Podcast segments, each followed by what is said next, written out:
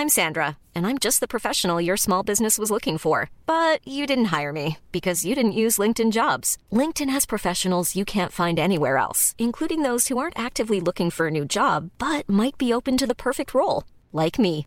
In a given month, over 70% of LinkedIn users don't visit other leading job sites. So if you're not looking on LinkedIn, you'll miss out on great candidates like Sandra. Start hiring professionals like a professional. Post your free job on linkedin.com/people today.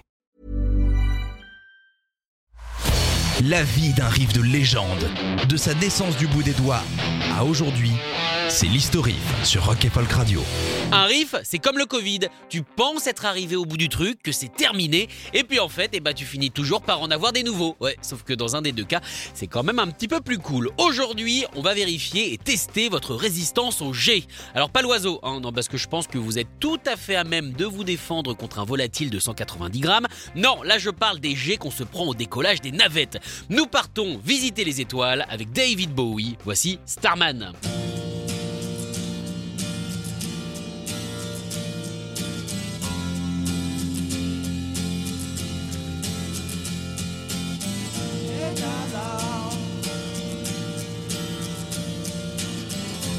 Sorti le 28 avril 1972, cette petite promenade stellaire se trouve sur l'album Alien Ziggy Stardust and the Spider from Mars. Le seul album incroyable que l'on pouvait directement joindre par téléphone. Vous savez, grâce à cette fameuse cabine téléphonique rouge à l'arrière du LP. Le numéro, hein, d'ailleurs, qui ne marche certainement plus, était le plus 44 20 77 34 871. Vous pouvez évidemment essayer et on pense très fort à la personne qui a récupéré ce numéro qui doit recevoir à peu près 17 millions de coups de fil par jour. Bref, Bowie a commencé à se zigifier, premier groupe, à son retour des USA. Il essayait tant pas terrible que mal de promouvoir The Man Who Sold the World. Et certains diront qu'avant de vendre le monde, eh ben mon gars commence par vendre 15 disques, hein, on verra après. Alors certes, il n'est pas revenu auréolé de platine des USA, mais avec plein d'idées. Des idées qui termineront sur Hunky Dory et donc Ziggy Stardust. Les deux disques sont d'ailleurs quasiment jumeaux, puisque l'enregistrement de Ziggy a commencé le lendemain de la fin de celui d'Hunky Dory. Des chansons se sont mélangées, et en plus de ça, eh bien il l'a fait avec euh, quasiment la même équipe, hein, à un stagiaire près. Ah là là, sacré Kevin. Il nous manquera hein, toujours à ramener des chouquettes pour se faire voir.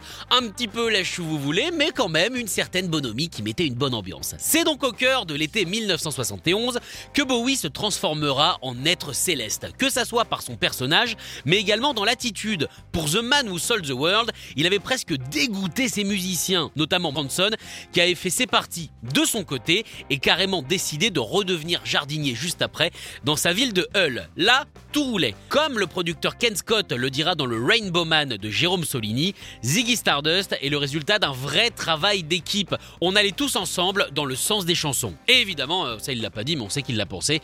Le plus important, c'est les trois points.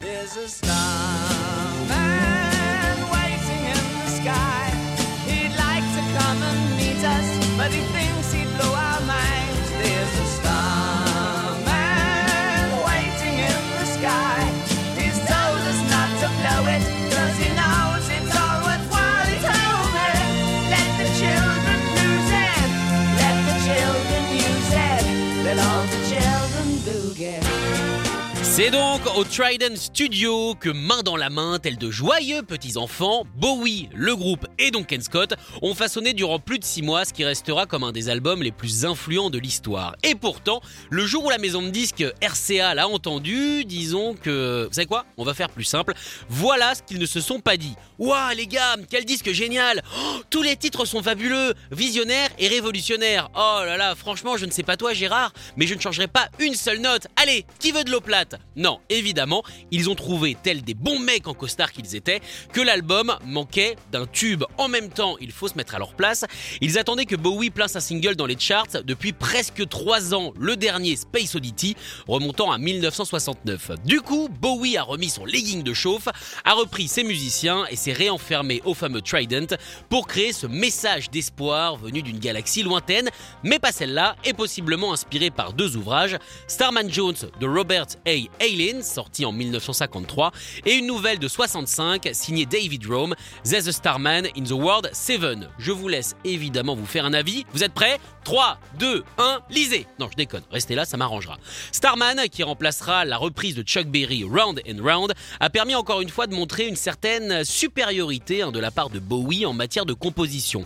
Matthew Fisher, le clavier de Procolarum, révèle toujours dans le livre de Solini que la chanson l'intriguait, qu'il n'arrivait pas forcément à reproduire les accords de l'intro, chose un petit peu délicate sachant qu'il devait accompagner Bowie en tournée. David, très sympa et très branché tuto, lui a alors expliqué qu'il s'agissait d'une sorte de si bémol hybride, chose à laquelle aucun gratteux au cerveau solfélégiquement constitué n'aurait pensé. Et pourtant, malgré une composition supérieure à toutes les pop songs qui sortaient à l'époque, Ziggy et son crew trouvaient le single euh, un petit peu bizarre. Alors oui, quand on prend une feuille, il cochait presque toutes les cases du tube, mais justement, il n'avait jamais fait quelque chose d'aussi commercial. Oh mon dieu, le gros mot, non En même temps, quand ton refrain est légèrement emprunté à Over the Rainbow de Judy Garland, forcément, on s'éloigne un petit peu de l'underground. En tout cas, RCA a adoré, la sortie deux mois plus tard, et comme le dit le batteur Woody Woodmansey, qui d'ailleurs fêtait ses 21 ans le jour de l'enregistrement, plus rien ne fut jamais pareil. Eh ouais les gars, du passé simple.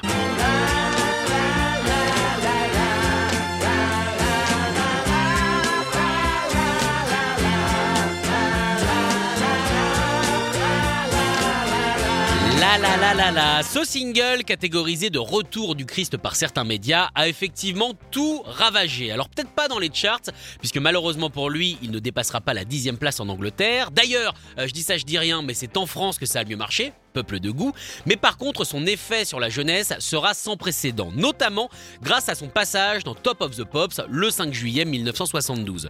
Devant leur télé, des enfants, des ados, parmi lesquels Robert Smith, Ian McCulloch, Noel Gallagher, Morissette, Def Gann et plein d'autres. Hein Pardon? Oui, il y avait Bono. Oui, ça va, il y avait Bono. Bon, on n'est pas obligé de dire Bono, mais il y avait Bono.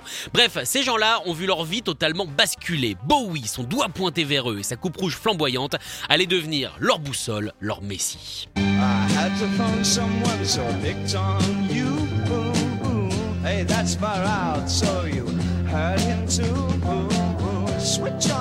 I Hey, pick him up on channel. Look out your window, I can see his light. Alors, même si ce retour à la vie populaire attendu depuis presque 3 ans de Bowie n'a pas, comme je le disais, engendré des dizaines de millions de ventes, il a quand même permis eh bien, au monde d'accoucher de pas mal de reprises, comme celle de John C. Reilly dans le film Walk Hard, qui se défend euh, également euh, niveau euh, costume. Waiting in the sky. He'd like to come and meet us, but he thinks he'd blow our minds. There's a starman waiting in the sky. He's told us not to blow it, cause he knows it's all worthwhile. He told me, let the children use it, let the children use it, let all the children boogie. Et là, je viens de me rendre compte que vous n'avez pas les, les images. Alors, comment vous le décrire Euh, Achetez le DVD. Voilà, hein, ça sera beaucoup plus simple. Le film, je le rappelle, s'appelle Walk Hard. Direction maintenant le Brésil, avec une version plage, mais plage un petit peu rapide, de Seu Jorge. Sempre estar lá e ver ele voltar. Não era mais o mesmo, mas estava em seu lugar. Sempre estar lá voltar. O tolo teme a noite, como a noite vai temer o fogo. Vou chorar sem medo. Un petit peu moins détente maintenant et beaucoup plus fâchée, voici la version de This Green Main avec Serge Tankian en commandant de vaisseau. Disons que tout de suite c'est beaucoup moins aérien. euh.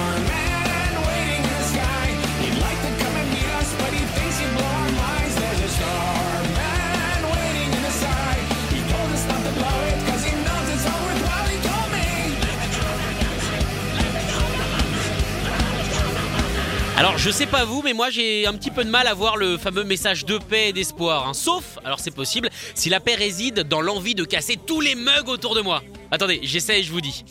Ah bah oui, ah bah oui, ça fait du bien. Non mais si je le vois maintenant. Retrouvez l'historif en podcast sur rock'n'folk.com.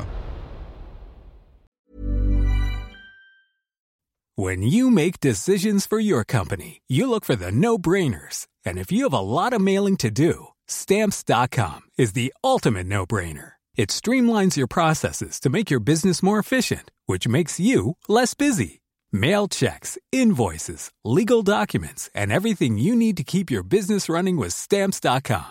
Seamlessly connect with every major marketplace and shopping cart. Schedule package pickups and see your cheapest and fastest shipping options from different carriers. With rates up to 89% off USPS and UPS rates. And with the Stamps.com mobile app, you can take care of mailing and shipping wherever you are. Make the same no-brainer decision as over 1 million other businesses with Stamps.com. Sign up with Code PROGRAM for a four-week trial, plus free postage and a free digital scale. No long-term commitments or contracts. That's Stamps.com. Code PROGRAM.